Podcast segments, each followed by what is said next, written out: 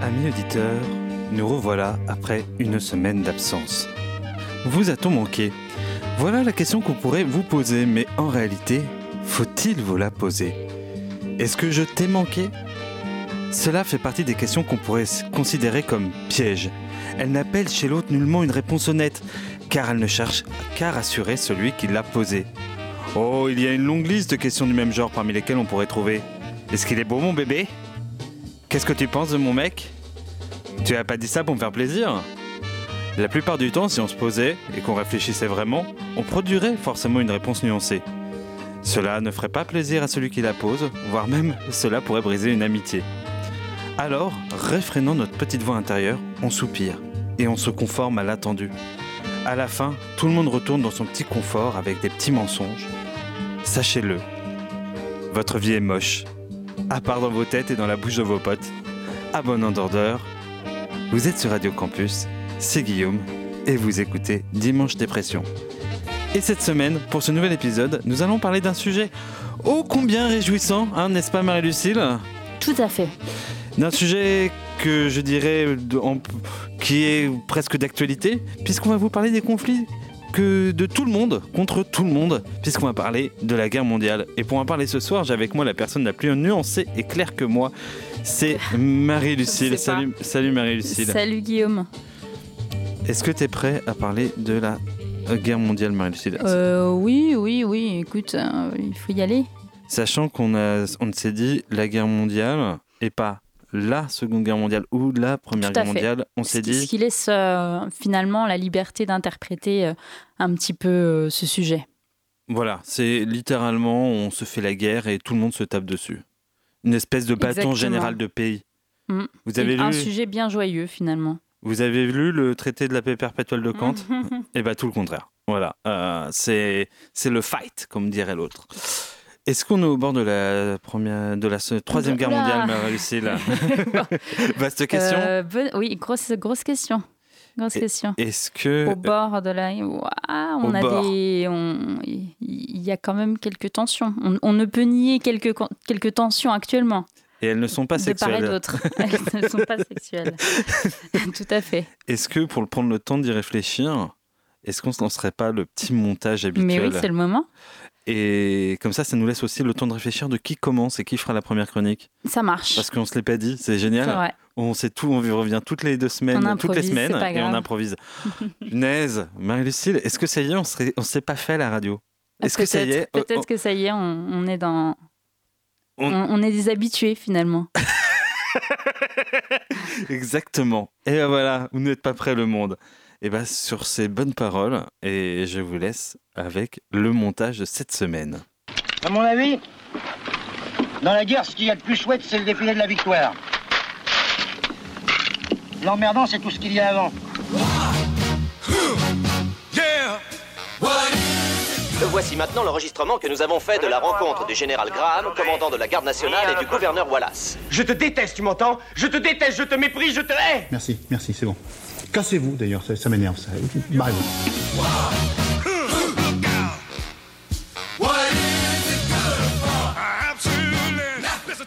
Pourquoi est-ce que vous vous acharnez sur moi T'as vu sa tronche Tu n'es vraiment pas très sympa.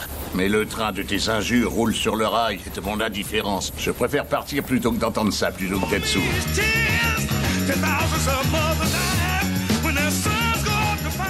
D'ailleurs, Je suis venu pour faire la paix, pas dans un esprit de vengeance. Oh, bah soyez pas triste, ça viendra. Chaque poids son couvercle. C'est beau ce que vous dites. J'ai l'impression que vous n'aimez pas la paix. Je n'ai jamais rencontré la paix, j'y crois pas. Bien, considère qu'on n'est plus amis, habit de bol.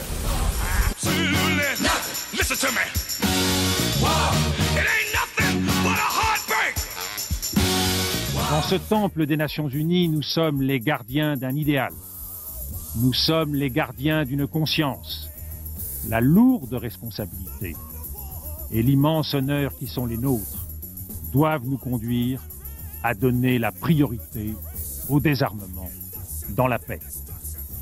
Et c'est un vieux pays, la France d'un vieux continent comme le mien, l'Europe, qui vous le dit aujourd'hui, qui a connu les guerres, l'occupation, la barbarie, un pays qui n'oublie pas et qui sait tout ce qu'il doit aux combattants de la liberté venus d'Amérique et d'ailleurs, et qui pourtant n'a cessé de se tenir debout face à l'histoire et devant les hommes. Fidèle à ses valeurs, il veut agir résolument avec tous les membres de la communauté internationale. Il croit en notre capacité à construire ensemble un monde meilleur.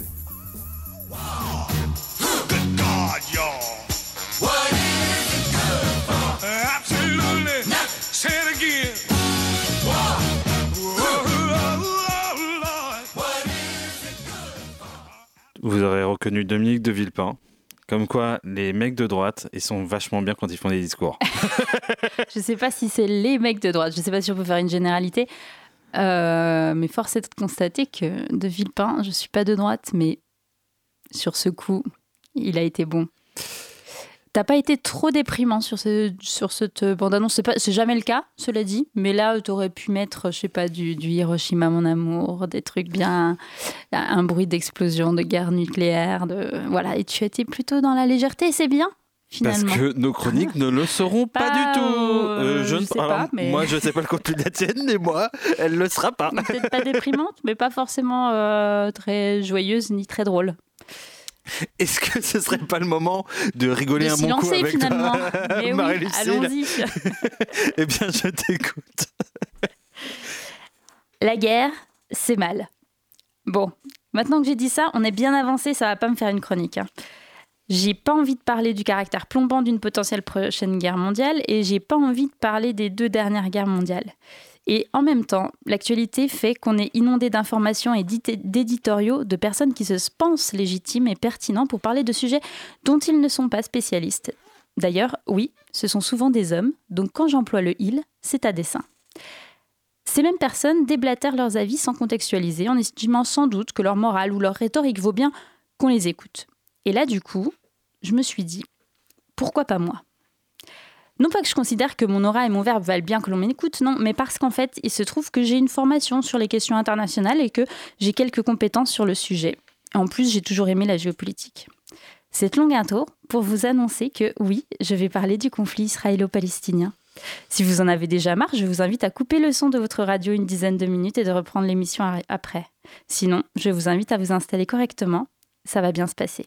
Nous sommes sur Radio Dijon Campus, nous allons prendre des risques. Restez avec nous, 92.2 pendant les prochaines minutes. Pas tellement de risques, puisque je ne ferai pas d'humour sur le sujet. Il y en a qui ont essayé, ils ont eu des problèmes.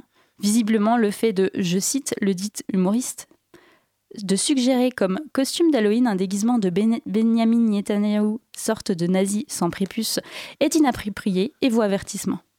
Éloignons-nous donc de tout ça pour en revenir à la genèse du conflit et faire de ce cette chronique peut-être la plus didactique de l'année, ou peut-être la plus chiante. Petit récap des épisodes précédents, Israël-Palestine. Comme on n'a que quelques minutes, je, ne serai pas exhaustive, je vous conseille donc d'aller chercher dans des livres, et pas sur BFM TV, les informations manquantes ou plus détaillées si vous le souhaitez, ou sur des docu Arte qui font très bien l'affaire en général. Alors, le conflit israélo-palestinien, s'est matérialisé au moment de la création, ou en tout cas de l'annonce de la création, d'un État d'Israël sur le territoire palestinien.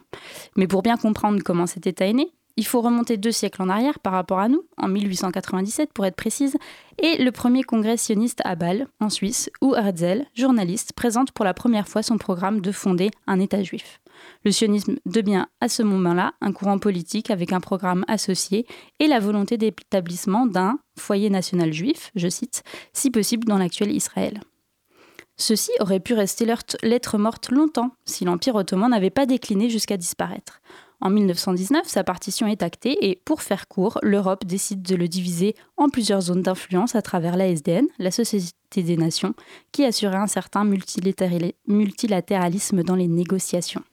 La France obtint notamment un mandat sur l'actuel Liban et l'Angleterre sur la Palestine.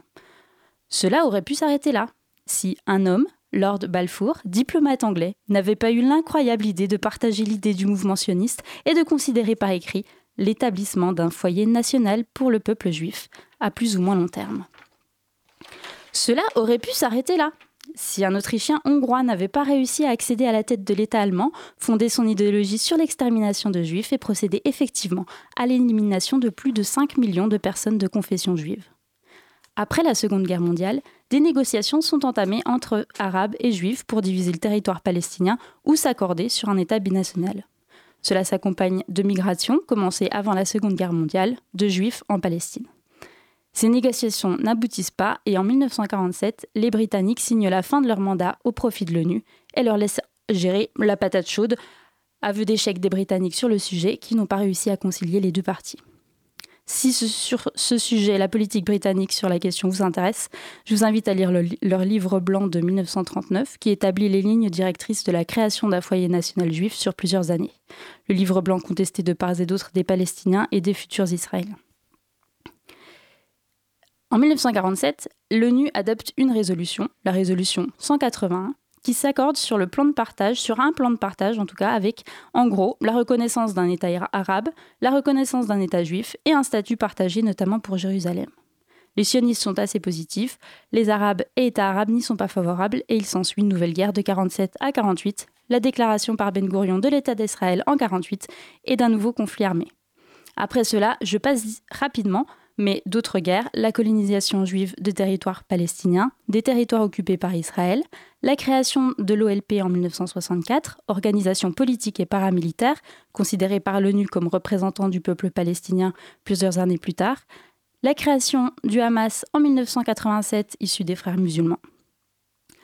Viennent ensuite les accords d'Oslo dans les années 90 qui donnent naissance à l'autorité nationale palestinienne, qui devient l'entité gouvernementale de la Palestine, qui reste toutefois très fragile, accusé notamment de corruption et ne faisant pas l'unanimité auprès des Palestiniens.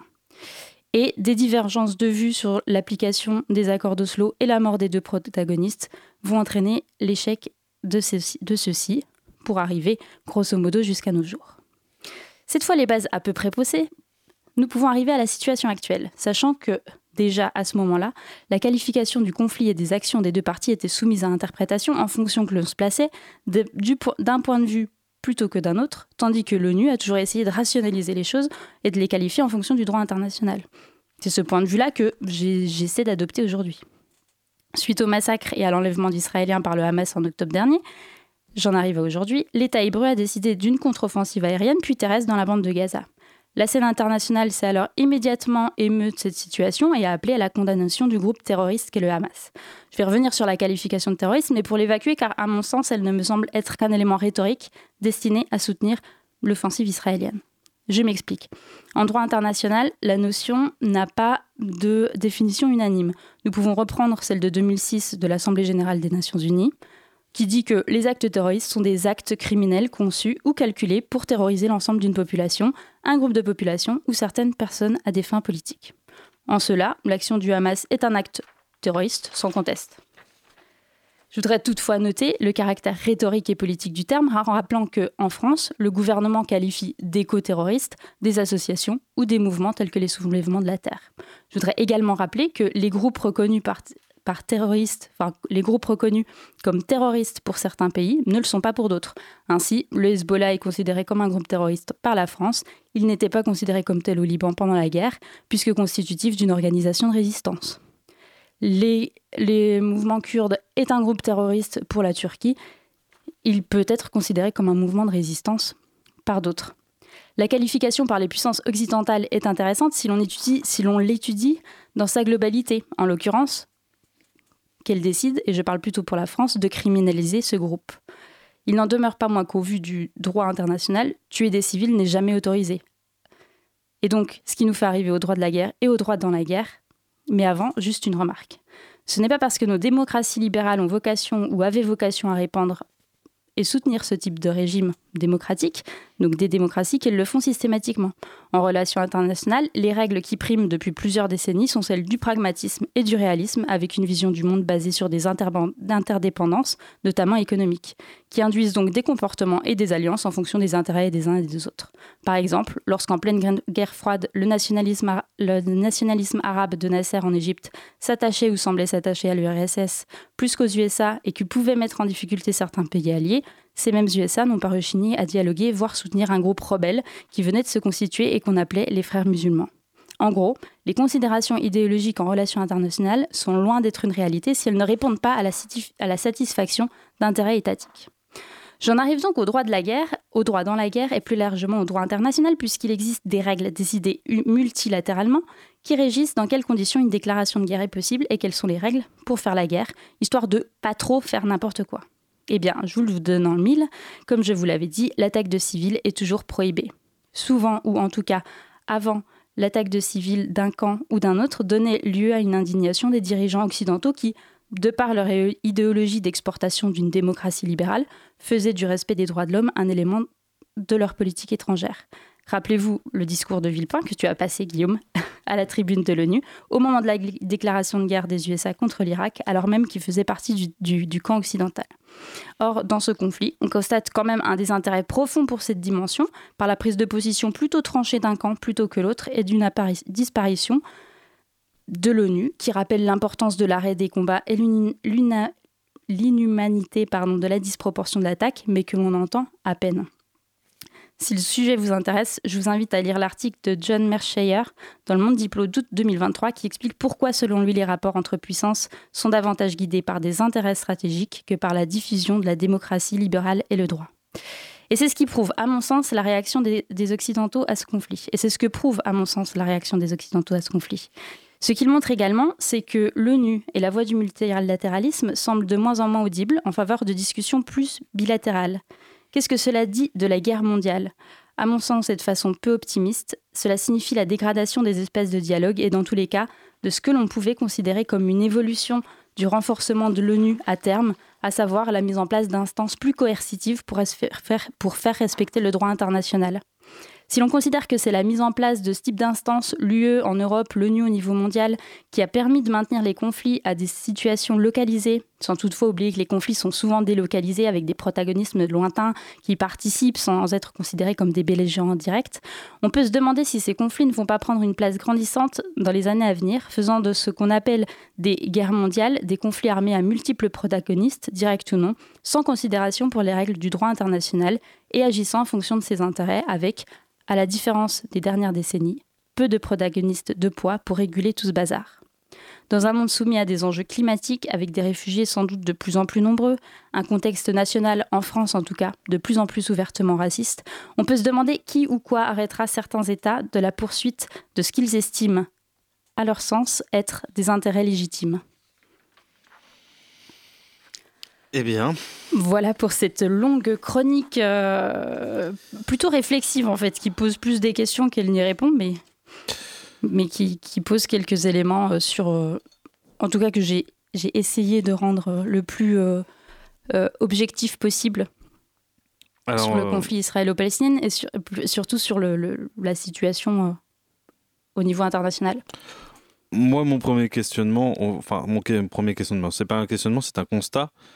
Multilatéralisme, pas facile à dire, mais plein de points, plein de points Scrabble. Tout à fait. Parce que euh, punaise, je, t'ai vu. Il est très long, mais il, il, est, il, fait pas tant de points que ça, je pense. Euh, il y a des chances, oui, c'est vrai, il y a beaucoup de, beaucoup de A, mais tu l'as dit plusieurs fois et parfois ta langue RIP, parfois pas. Et j'avoue qu'une certaine gymnastique euh, euh, voilà, de, de, langue pour le prononcer, et vraiment, voilà, c'était vraiment juste pour la forme. Euh, moi, j'avoue, dans ce que tu as dit, il y a des choses sur lesquelles je dis que moi, je tique toujours sur le droit de la guerre. Je trouve ça toujours aberrant qu'on ait un droit de la guerre dans un truc qui, fondamentalement, la guerre, fondamentalement, c'est euh, le moment où tu sors du droit, euh, tu sors du droit en termes de droit international, puisque tu sors du droit des frontières, tu sors de tout, tu t'agresses. Bah ben, ça dépend, parce que justement, le droit de la guerre, il est aussi fait pour garantir que euh, un État est un État souverain à l'intérieur de frontières qui existent et qui sont reconnues par le droit international, et que du coup, il y a des il y a des cas légitimes où tu peut normalement euh, faire la guerre ou répliquer ou etc. Philosophiquement, le droit c'est fait. Philosophiquement, le droit c'est fait pour résoudre les conflits. et euh, bon, bien sûr, tu dis après que l'ONU n'a rien de coercitif et c'est bien le problème. Même si je serais plus modéré, mais c'est vrai que moi, ça me fait toujours tiquer le droit de la guerre. Enfin, je trouve que ça, je trouve que bien sûr, il faut des, enfin, bien sûr. Non, en fait, c'est surtout, c'est la guerre, c'est le cas extrême, et même dans le cas extrême, on a quand même réussi à mettre du droit. Euh, tout ça pour peut-être juger a posteriori. Et, et encore une fois, le, droit n'est fait que par ceux qui, qui, ont gagné. Donc, euh, en un sens, qui tu jugeras dans le, droit dans le, enfin, dans le, dans le cadre du droit de la guerre En même temps, dans le cas de la Seconde Guerre mondiale, c'est aussi ce qui a permis euh, des jugements, les procès de Nuremberg, etc., via un, un, texte qui. Enfin, des éléments juridiques qui pouvaient dire, euh, voilà, et on considère dans des États démocratie libérale que le droit a une place prépondérante et qu'il a aussi un rôle euh, de, bah, de sanctionner des, des, situations. Mais si tu veux, euh, on ne produit pas du, droit positif et de la paix sur le droit de la guerre. C'est ça qui me fait un peu tiquer. C'est euh, genre le droit de la guerre, c'est plutôt euh, c'est le moment où tu vas voir ton as ton pote, il était bourré, il a tapé sur un gars en sortie de boîte et tu lui dis sérieux mec, t'as déconné. Non mais Enfin voilà, t'aurais pu en parler, non, tu, lui, tu lui as fracassé la tête. Franchement, ça se fait apps, toi. Non, non, là t'as déconné. Oui, certes, mais ça n'empêche qu'au départ, fallait pas le taper, toi. Enfin bref, je, passe. Mais c'est un sujet intéressant, effectivement. Je, trouve ça. Je comprends euh, ce que tu veux dire. Je j'ai du mal à voir euh, comment justement. Euh, euh, ça peut se combiner avec la notion d'État-nation et justement euh, l'avènement d'un droit euh, lié à l'État, un droit constitutionnel. Enfin, par exemple, dans le droit de la guerre, pour moi, c'est presque lié. dans le droit de la guerre, tu as la codification des armes, par exemple. Genre, as le, bon, alors, tu as le droit de mettre une balle dans la tête de ton voisin, mais par contre, le gazer, non. Non, ça vraiment, faut pas le faire. Ah, tu vois, ça, philosophiquement, ça me pose question. tu vois, c'est ce que je te dis, c'est ton pote, il a défoncé un gars. Ah ouais, non, t'as déconné. bon, c'est pas utilisé la bonne arme. voilà. Exactement. Tu n'es plus euh, dans une situation. Euh, et aujourd'hui d'ailleurs, et aujourd'hui c'est bien tout le sens de, de, du problème, de la problématique euh, pratiquement gérée du conflit israélo-palestinien l'heure d'aujourd'hui.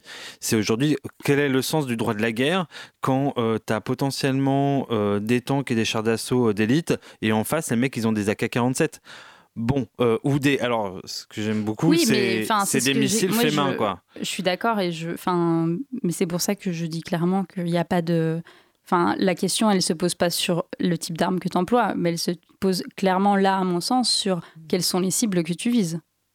Et, au vu de, des informations qu'on peut avoir il y a peu de, mystère sur le fait que les cibles qui sont visées ne sont pas des cibles euh, euh, identifiées comme étant euh, des, groupes militaires ou des groupes résistants et, ou terroristes. Sans vouloir troller, est-ce que c'est pas un vœu pieux aussi de Bien sûr. de d'épargner les civils?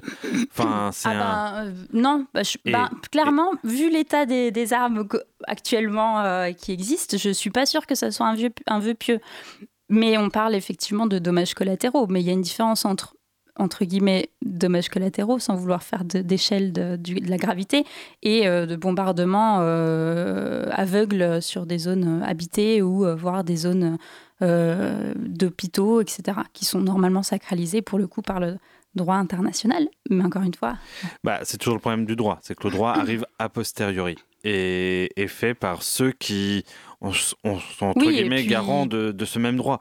Et aujourd'hui, euh, si la communauté internationale commence à relativiser le droit, le, même le droit international, en disant bah moi j'en fais fi. C'est surtout les États, oui, les États ils en, ils en font fi, ouais.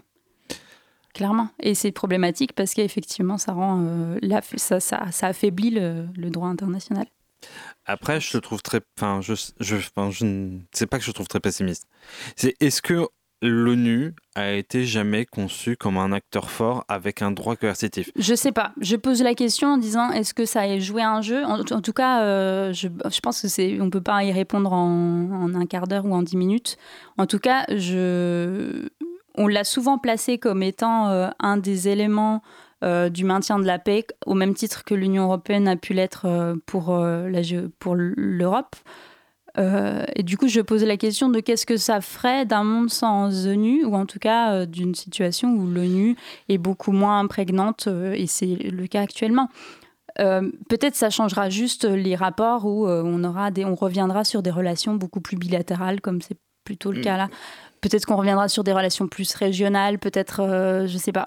Moi, j'avais l'impression que le principe de l'ONU, c'était par exemple de mettre, d'avoir potentiellement les 350, je sais plus combien de pays, 330 mmh. pays dans la même salle et avec leur ambassadeur et de pouvoir discuter tout de suite. Et justement, pas tant éviter tout ce que tu décris, le bilatéralisme, parce que en un sens, euh, l'Europe euh, est multilatérale, mais elle ne vise qu'à parler aux Européens euh, sur, sur, le point de vue Union européenne. Donc, si tu veux, le, pays à pays, ça, ça existera plus ou moins toujours. Par contre, euh, le moment où ça se met à fortement tanguer, où il y a des enjeux et où il faut tout mettre tout le monde autour de la table, l'ONU est là pour ça. Alors oui, elle n'est pas coercitive, bien sûr. Euh, de toute façon, euh, on est l'ONU est née avec des acteurs qui de toute façon étaient déjà des, enfin, des, des hyper acteurs et qui concrètement amenaient un déséquilibre. Cependant, ça a amené aussi une véritable dynamique de euh, discussion après la Seconde Guerre mondiale. Aujourd'hui, moi, j'ai plutôt l'impression qu'il y a une certaine forme d'histoire qui a disparu. C'est-à-dire qu'on n'est pas capable. Euh, on a déjà, on a multiplié les sens. Tu l'as très bien dit. Euh, quel est le sens de terroriste au niveau droit international? Quel est le sens qu'on lui pose dans un simple contexte plus on va dire, national, justement, et avec quoi on joue. Et on joue avec l'histoire, t'as pas tout à fait tort. Euh, bah, hum, on a fait tomber les, démocraties de l'Amérique du Sud au nom de... Euh, alors, c'est typiquement les Américains qui se battaient pour la démocratie. C'est cet exemple aussi qui est assez parlant. Et tout ça, et tout ça a amené aussi une destruction des valeurs et un, un échelle de, du modèle qu'on voulait proposer. On l'a D'un coup, on l'a fait descendre. Et, et en Russie, on se retrouve avec des Russes qui sont capables capable de dire que potentiellement euh, l'autocratie c'est peut-être un peu mieux que la mmh. démocratie parce que c'est moins le bordel. Et, le problème c'est que c'est peut-être ça qui a échoué, c'est-à-dire déjà une euh, certaine forme de récit international qu'on n'est plus capable de produire. Euh, qui amène aujourd'hui, c'est-à-dire euh, le fait qu'on soit tous différents et qu'on se mette autour d'une table pour parler parce qu'on est tous différents. Ça, ça et mm. parce que il y a un moment, il y a eu une espèce de catastrophe et c'est pas seulement la catastrophe de la Seconde Guerre mondiale, c'est pas seulement le génocide juif, c'est le fait que tout le monde s'est opposé à tout le monde et qu'on a failli faire euh, et qu'il y a eu derrière, ça a donné la bombe atomique et que d'un coup, l'être humain a prouvé que un, il pouvait s'autodétruire de façon efficace et potentiellement détruire sa planète. Et aujourd'hui, tu vois, ce récit-là, il a disparu. D'ailleurs, euh, dans l'enjeu dans dans écologique, euh, on est incapable de, de, se remettre dans ce récit-là. Pourtant, c'est peut-être le récit qui est au fondement de l'ONU, c'est-à-dire la bombe atomique, la propre destruction de notre planète. Et ça, c'est vrai que euh, ça interroge plus, je trouve, que les hum, escarmouches euh, régionales et voilà euh, typiquement ça pose le moment où il y aura une, migration euh, liée au climat, la migration climatique, on, aura ces enjeux-là aussi de la propre destruction de notre, de notre espèce. Et c'est pour ça que l'ONU a été créée. Et à ce moment-là, l'enjeu, il est où, quoi? Et à quel point on est capable de, le replacer au milieu? Et ça, euh, visiblement, c'est compliqué. Un, c'est compliqué. Et de deux, on a créé des acteurs intermédiaires beaucoup trop je dirais presque trop puissants, parce qu'on parle seulement de la sphère politique et étatique, mais on pourrait se poser la question de, des enjeux économiques. Quand aujourd'hui les pôles, les pôles fondent, on est capable de se faire une réunion tous entre pays des pôles pour se dire oh, on, va, ouvrir des nouvelles voies pour passer des cargos. Mmh. Pose question, quoi. Bref. C'est sûr. Marie-Lucie, je te laisse ajouter une dernière chose parce que c'était ta chronique. Je te laisse avoir le dernier mot et après je fais la coupure musicale. Euh, non, non, j'ai pas grand chose à ajouter par rapport à ce que tu, ce que tu as dit. Euh, Qui, je pense, était beaucoup plus confus que toi. Hein. Euh, non, non, mais la question du récit, c'est vrai que effectivement, c'est aussi ça, ça, se pose en fait. C'est quelle et c'est aussi quelle importance on donne à l'ONU, même si peut-être que l'ONU en fait contenait, parce que je réfléchissais à ça pendant que tu parlais, je dis l'ONU contenait aussi ses propres failles dans son fonctionnement. C'est-à-dire que l'ONU, c'est un, conseil de sécurité avec des acteurs euh, issus euh, de, euh, des vainqueurs de, la seconde guerre, enfin, de la Seconde Guerre mondiale et de l'Allemagne. Et donc, mais ce qui n'empêche que ce n'est qu'un petit groupe d'acteurs, de d'États, et qui discutent entre eux, et ce qui contribue aussi au fait que ben, c'est quelque chose de moins partagé, et que ça l'est de, peut-être de moins en moins aussi. Donc, euh, mais euh, voilà, rien à ajouter euh, en plus, à part ça. Eh bien, Marie-Lucille, je te dirais que c'est donc l'heure de la coupure musicale. Et la coupure musicale, la première, toute première, en tout cas, va rester dans le thème, puisqu'on va écouter une vieille, vieille chanson et qui pourtant n'a pas vieilli. On va écouter une grande dame de la chanson française, une très grande dame. Et je suis très content ce soir de la diffuser sur Radio Campus. Ce sera pas Jacques Brel du coup. Non, mais c'est la version féminine de Jacques Brel, peut-être, puisque nous allons écouter Barbara avec Göttingen.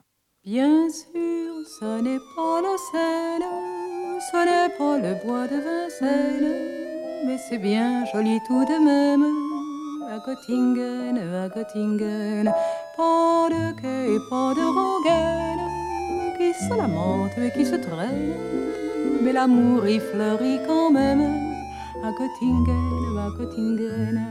Ils savent mieux que nous, je pense, l'histoire de nos rois de France, Hermann, Peter, Elga et Hans à Göttingen. Et que personne ne s'offense, mais les contes de notre enfance, il était une fois commence. Göttingen, bien sûr, nous, nous avons la Seine et puis notre poids de Vincennes.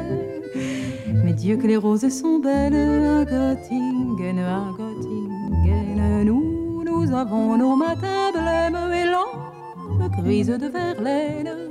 Eux, c'est la mélancolie même à Göttingen, à Göttingen. Quand ils ne savent rien nous dire, ils restent là nous sourire mais nous les comprenons quand même, les enfants blonds de Göttingen. Et tant pis pour ceux qui s'étonnent et que les autres me pardonnent. Mais les enfants, ce sont les mêmes Ou à Göttingen. Au fait que jamais ne revienne le temps du sang et de la haine. Car il y a des gens que j'aime à Göttingen, à Göttingen. Et lorsque sonnerait l'alarme, s'il fallait reprendre les armes, mon cœur verserait une larme pour Göttingen, pour Göttingen. Mais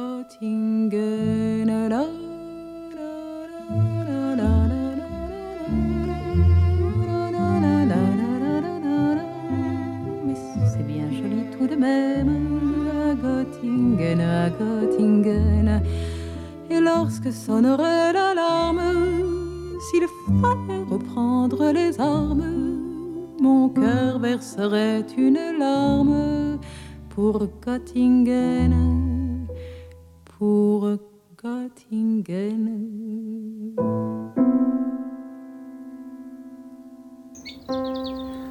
Est-ce que ce ne serait pas le moment de vous rouler dans votre meilleur pull, sous votre plaid le plus doux?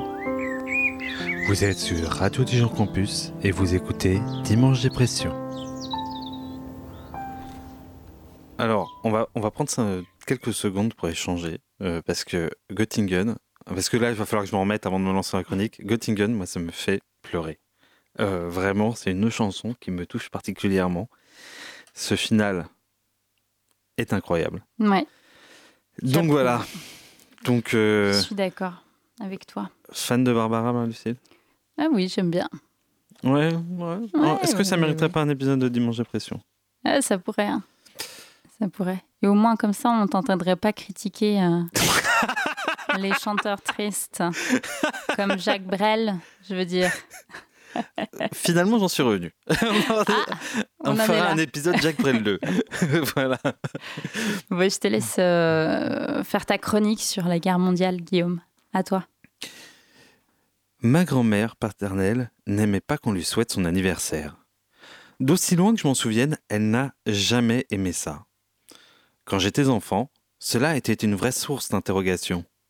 Les fêtes d'anniversaire quand, on était gosse, c'était un événement. On invitait les copains, on faisait les fous, on bouffait des bonbons et on ouvrait des cadeaux. Donc, Que ma grand-mère, qui pourtant me ressemblait, savait être joyeuse et voir le bon côté des choses, pouvait ne pas aimer son anniversaire, cela n'allait pas de soi. Laissez-moi le temps de vous la présenter pour que vous compreniez ma circonspection d'enfant. Ma grand-mère était une petite bonne femme d'à peine 1m60 pour environ 55 kg. J'ai gardé sur en IMC, ça veut dire qu'elle est en poids normal, à la limite de la maigreur. Tous les mercredis, elle venait me chercher à la sortie du caté pour passer la journée avec elle et mon grand-père. Eux deux étaient des clichés de grands-parents de contes. Mon grand-père était très créatif et me faisait dessiner. Il me laissait causer de tout, même de ce qu'il ne comprenait pas. Ma grand-mère, comme toutes les femmes de son temps, s'assurait que les rigolades s'accompagnaient toujours d'une compote bien trop sucrée. Il connaissait tout sur tout. Il n'était pas de ceux d'ailleurs qui jugeaient ceux qui ne savaient pas. Au contraire, tout était partage. Ma grand-mère était la plus classique des deux, et notez bien que ce, que ce n'est pas un jugement. Ancienne bibliothécaire, elle était amoureuse des belles lettres et des bons mots qui vont avec. Elle avait lu Zola, Proust, Apollinaire et Baudelaire. Elle pouvait en parler et en citer mille formules, comme des incantations riches de sens et de souvenirs. Elle jouait aussi du piano, et particulièrement Bach, chassant les silences mortels des après-midi mornes. J'entends encore son piano électrique jouer Jésus que ma joie demeure. Le soir, quand elle me couchait, elle avait une formule magique, mêlant les anges et des recommandations païennes. Alors le monde était en paix, les enfants pouvaient dormir, et tout tournait rond. Voilà comment était ma grand-mère au quotidien, à hauteur d'enfant. Une personne aimante sur qui nous pouvions compter, aujourd'hui et pour toujours. Voilà qui elle était au quotidien. Certaines discussions néanmoins revenaient souvent. Ma grand-mère, habitante de la banlieue ouest parisienne, n'y était pas née. Non, elle venait d'une ville connue pour avoir hébergé une sainte. Et pas n'importe quelle sainte, sûrement la sainte la plus importante du XXIe siècle. D'ailleurs, détail et non des moindres, elle, portait, elle le portait dans ses prénoms. Elle s'appelait Geneviève Marie-Thérèse, car elle était née à Lisieux. Et qu'à Lisieux, il y a depuis un siècle une seule et unique Thérèse. Thérèse Martin, plus connue sous le nom de Sainte Thérèse. De toute façon, elle s'impose à vous, Sainte Thérèse. Tous ceux qui un jour ont pris le train pour Le Havre ou Caen depuis Paris ont un jour compris le poids de ce personnage dans le paysage. Lorsque vous arrivez à la gare de Lisieux, la basilique est là, blanche de nacre, trônant sur la colline avant la gare. Si vous n'avez pas compris où vous débarquez, pas de problème. Sainte Thérèse mettait les pieds dans le plat. Ainsi, gamin, j'ai eu le droit à de multiples visites du Carmel, de la basilique et aussi du coffrage de Sainte Thérèse. La vie de ma grand-mère était aussi composée d'images votives. Que voulez-vous? C'était tradition. Elle avait connu la plus jeune sœur de Sainte Thérèse. Elle me le répétait souvent. D'ailleurs, petit détail, elle s'appelait Geneviève comme ma grand-mère. Il faut avouer que ça contrastait avec son look. En 1945, ma grand-mère avait eu la chance de partir pour un grand voyage. Elle avait pris le bateau pour partir en Inde. Et de ce voyage de jeunesse, elle avait gardé le goût de l'esthétique indienne et la façon de s'habiller. Sûrement que les années 70 et la mode avaient permis d'entretenir cela. J'avais grandi ainsi au milieu des statues de Shiva, de Ganesh, parfois rapportées de là-bas ou pastichées par mon grand-père dont les voyages intérieurs étaient constitués de plus grands pays que ceux qui existent. Car oui, en 1945, il avait fallu partir. La raison de son départ n'avait jamais été claire. Je savais tout au plus que, malgré sa rencontre avec mon grand-père, malgré des moyens financiers restreints, il avait fallu partir. Ma grand-mère était aussi l'enfant d'un autre événement, un événement constitutif de ce qu'elle était, bien plus profondément que je ne pouvais le penser. Geneviève Marie-Thérèse était une enfant de la guerre. Elle avait 11 ans en 1939. Je me souviens quand elle me disait que devant les actualités et les défilés de Nuremberg dans les années 30, son père avait eu peur. Il lui avait dit C'est sûr, il va y avoir la guerre. Nous allions presque chaque été sur la côte, longeant les cimetières militaires, les blocos et les vestiges encore visibles du mur de l'Atlantique. Elle me racontait alors les Allemands, ceux qui surveillaient les dunes, ceux qui avaient piqué sa maison, ceux qui avaient failli arrêter son frère. Elle me racontait la guerre, celle qui fait peur, mais aussi celle qui détruit. Un jour de juin 1944, elle avait vu sa maison, sa ville entièrement brûlée sous le déluge des, des obus alliés. Ma grand-mère était née justement un 15 juin, et un jour de célébration, tout était parti en fumée. Il n'était resté plus rien, elle venait d'avoir 16 ans. Son piano, sa vie, la mémoire, tout avait disparu. Elle parlait souvent de l'incendie de Lisieux. Elle l'avait vécu. Elle n'aimait donc pas son anniversaire, car son anniversaire, c'était la guerre. On pourrait croire que la guerre s'arrête avec les armistices. Il n'en est rien. D'abord parce que la reconstruction met du temps. Ensuite parce qu'en Normandie, la mer a continué à rejeter les conséquences de la guerre jusqu'au milieu des, années 1960. Ainsi, mon père me racontait que jusqu'au milieu de, justement de ces années 60, des mines marines sortaient parfois des eaux. Et puis il y a eu la mort d'Hirohito, les amitiés de Mitterrand, le procès Papon, et ce furent autant d'occasions pour mes grands-parents de me rappeler que la guerre mondiale était passée par là. Et pourtant, et pourtant, ces gens connaissaient le prix de la paix, et à ce titre la laideur du ressentiment. Malgré la guerre, ils croyaient au projet européen, s'extasiaient de la disparition des frontières entre la France et l'Allemagne. Ces Allemands étaient nazis et le reste pour eux était de l'histoire. Je mesure aujourd'hui leur résilience. Me vient en conclusion cette anecdote. J'avais 8 ans lorsque je visitais la pointe du Hoc au lieu du débarquement où des Canadiens pour détruire un poste d'observation étaient montés le long de la falaise de nuit. Ma grand-mère m'avait dit alors, face à mes questionnements, mais ça, c'était lors de la dernière guerre. Et jeune émerveillé, j'avais alors souri et j'ai dit Ah oui, la dernière guerre, la guerre des étoiles. Toi alors? Ah, J'avais 7-8 ans, je crois. voilà. C'est en tout cas un beau portrait de ta grand-mère que tu nous as fait là. Et n'est-ce pas hein? Et c'est vrai que euh, ça me faisait euh, conscientiser qu'on est euh, sans doute une des dernières générations à avoir rencontré ou connu des rescapés de guerre ou des militaires de la Deuxième Guerre mondiale et que bientôt il n'y aura plus de témoignages euh, vivants, si ce n'est pas déjà le cas, peut-être non? Si si, il y en a encore. Il y a encore des combattants. Euh, mais qui sont. Euh, mais l'année prochaine, ce sera les 70 ans du débarquement. Non, plus 80 ans. 80 ans. Et il faut se dire que potentiellement les combattants de la liberté avaient 20 ans. Donc les derniers ont une centaine d'années. Ouais. Et c'est l'année prochaine, ce sera sûrement avec les derniers, oui. Effectivement. S'il pose la question aussi de comment on, entretient le devoir de mémoire aussi, euh, sans les témoignages directs de personnes qui l'ont vécu, euh, et c'est sans doute peut-être moins, on verra bien, mais euh, il y a une nécessité de continuer à le faire et en même temps peut-être quelque chose qui est moins enfin, clairement vivant de, dans ces témoignages-là quand il n'y a plus personne pour en, pour en témoigner directement. quoi. Bah pour te donner un exemple, mon père a connu son grand-père qui avait fait la Première Guerre mondiale, qui avait bien connu les tranchées et qui avait tenu un journal et qui en parlait, paraît-il, mm. assez souvent. Moi, quand mon père me racontait ça, ça ne me parlait pas du tout. Mais alors, pas du tout. Et je me rends compte aujourd'hui alors, je pense qu'il n'y en avait pas les mêmes euh, rapports avec nos grands-parents. Moi, j'avais une grand-mère euh, qui, qui, aimait ses petits-enfants. Euh, je pense pas. Je dirais pas que mon, grand, mon arrière-grand-père n'aimait pas ses petits-enfants. Je dirais plutôt qu'on n'était pas dans des relations comme celle-là. Mm.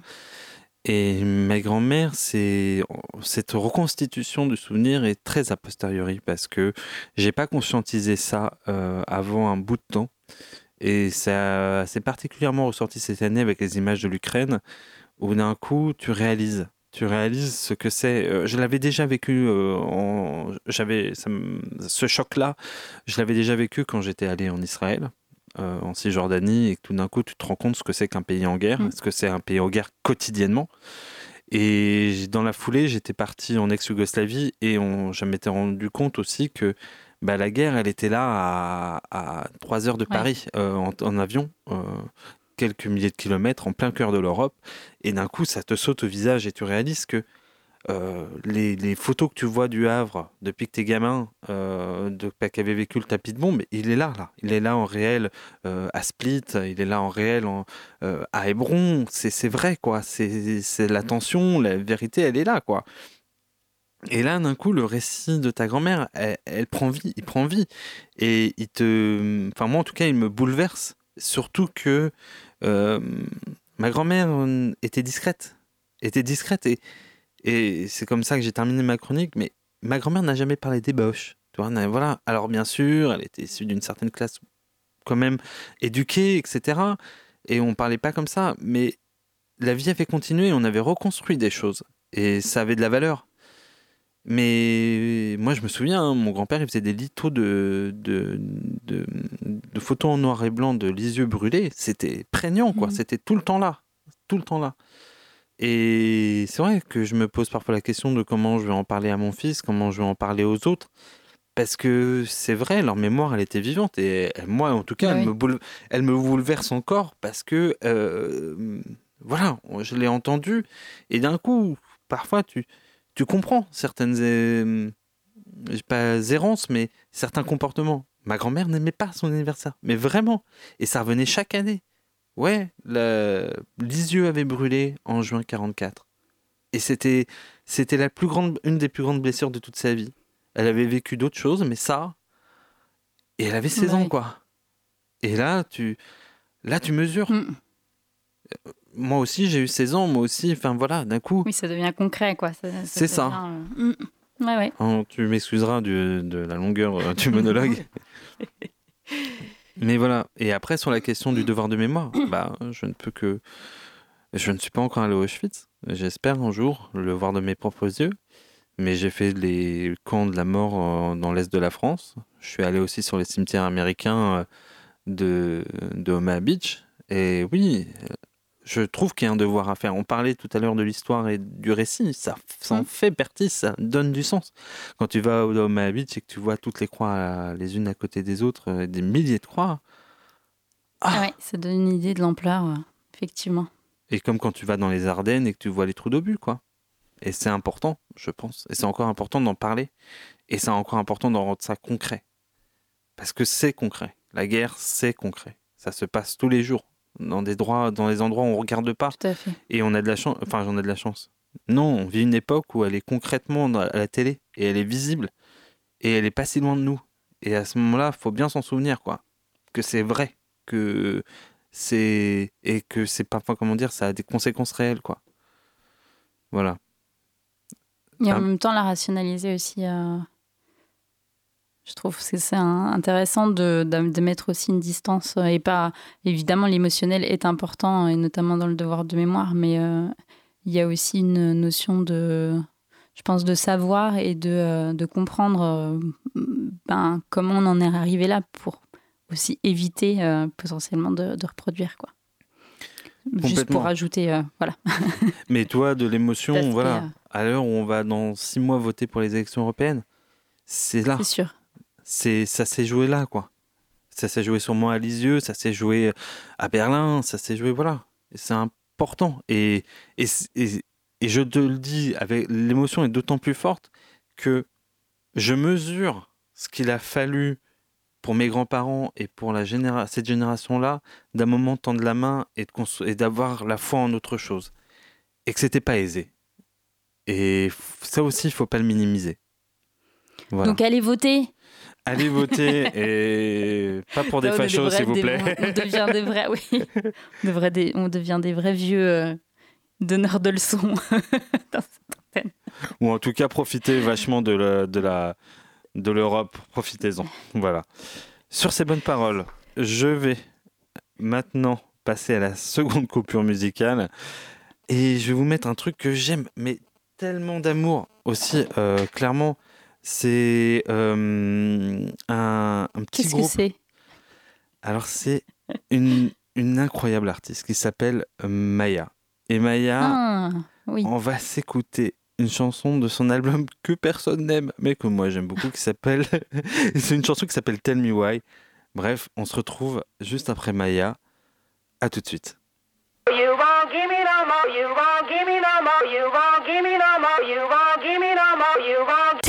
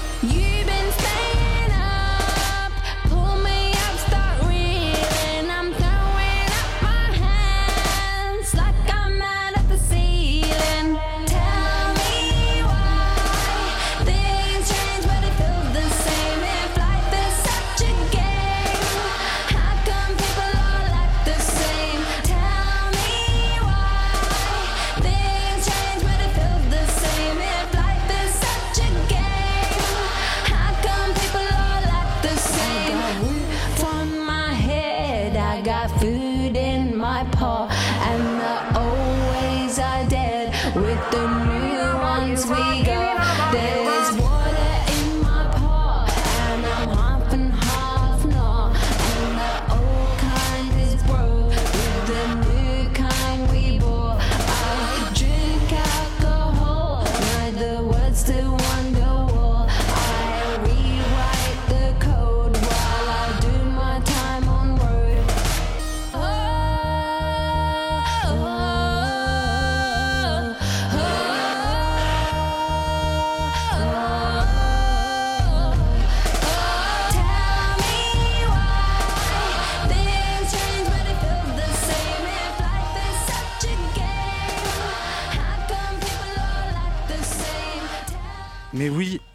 Lucille, tout simplement. euh, Quelle est cette transition foirée? Alors, cette transition foirée, elle est simple. C'est qu'on peut pas. C'est que si on met la musique et qu'on coupe le son de la musique en même temps qu'on met le jingle, ça marche pas. Bref. Mais oui, tout à fait. c'est expérimenté maintenant, c'est bon. Maintenant, C'est celle-là, on la refera plus. Exactement. Bon, Marie-Lucille, on- c'est vrai qu'on a coupé un peu plus rapidement que d'habitude parce que. Il est on- déjà 19h52 et nous, nous allons devoir passer aux gratitudes. Voilà, exactement. Donc, c'est le moment où on va se lancer le jingle des gratitudes. Et je vais t'écouter, euh, Marie-Lucille. Ça pour, marche. euh, comment dire, ta gratitude de cette semaine. Ouais. J'ai une gratitude cette semaine, euh, notamment en ces soirées froides où l'hiver commence à poindre pour les spécialités franc-comtoises et notamment la croûte forestière aux morilles. je serais encore plus contente quand je l'aurai dégustée, mais rien que d'y penser, ça me fait vraiment plaisir. Pour une bonne croûte forestière, vous prenez des morilles, un peu de champignons de Paris, des champignons des bois, quelques cèpes, et puis euh, une petite sauce crème fraîche, échalote, beurre, farine pour faire un roux. Vous laissez mijoter une heure. Franchement, c'est trop bon avec des croutons de pain grillés. Mmh, miam, miam, miam, miam. Voilà, j'ai faim. Euh, moi, ma, ma gratitude, c'est, elle est liée à ce que j'ai fait le week-end dernier. Le week-end dernier, nous étions à un mariage et lors de ce mariage, il a été question de mettre des paillettes sur nos visages et de se maquiller. Entouré d'une belle bande de gens fous, il m'a été proposé d'en mettre et un problème logistique a fait que j'en ai pas pu en mettre, hormis sur les doigts. Pourtant, moi, j'aurais aimé en mettre sur moi, dans mes cheveux, sur mon visage. Et donc, j'aimerais remercier ceux qui mettent des paillettes dans la vie des autres, que ce soit sur leur visage, que ce soit partout, qui aiment les paillettes, parce que la vie, elle est plus belle, elle est moins grise quand il y a des paillettes Voilà. dans nos vies. Mettez des paillettes, ne faites pas la guerre. Exactement. Euh, Marie-Lucille, c'est le moment Oui. où on fait un petit point. euh, euh, oh là là, mais qu'est-ce que c'est finalement Mais dimanche fini dépression Et on revient, et par N- contre. Non, pas du tout. Pas, C'est- pas encore fini. Mais non, c'est le moment où on dit, là. c'est le moment où on dit, bah, dimanche dépression, c'est euh, aussi un podcast qu'on peut retrouver fait. sur un label de podcast qui s'appelle Mauvais Genre, sur, les faits- sur lequel on peut mettre des, des étoiles. N'hésitez pas aussi à en mettre sur Radio Campus. On salue d'ailleurs tout le monde de la radio, euh, voilà, parce que euh, j'ai mis un commentaire et que les gens ils ont trouvé ça cool et je trouve ça cool de- qu'ils aient trouvé ça cool. Ce qui une dynamique du cool, toi, une, un cycle du cool, un cercle vertueux du cool, voilà. Et c'est vrai que ah là là, en ce moment, on finit nos émissions, mais à une vitesse, on arrive très très très très vite au bout Gros du sujet bout. en même temps, la guerre. hein. Ah ouais. Guerre mondiale. mais c'est, mais même quand sur les beaux-parents, ça visiblement, c'était un vrai. gros sujet. Et Marie-Lucille, tic tac tic tac, c'est l'heure de se dire au revoir, puisque ça va être le début de la semaine. Et tel le général de Gaulle, le- appelant le 18 juin la France à résister et se préparant à trois années d'attente, nous allons, nous, joyeusement, nous galérer. Mais, je te dirais, Marie-Lucille, l'avantage de Dimanche Dépression, c'est que demain, nous ne serons plus qu'à six jours de Dimanche Dépression. Car l'avantage d'un dimanche, C'est qu'il revient toutes les semaines. bonne semaine à tous. À la semaine prochaine.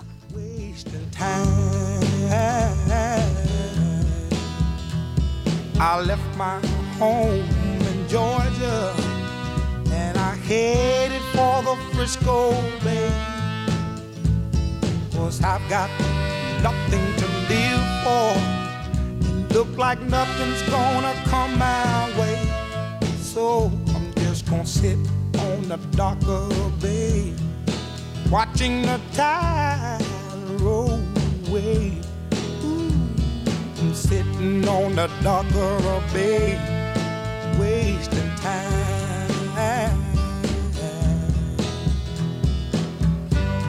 Look like nothing's gonna change. Everything seems to stay the same. People tell me to do, so I guess I'll remain the same. Sitting here resting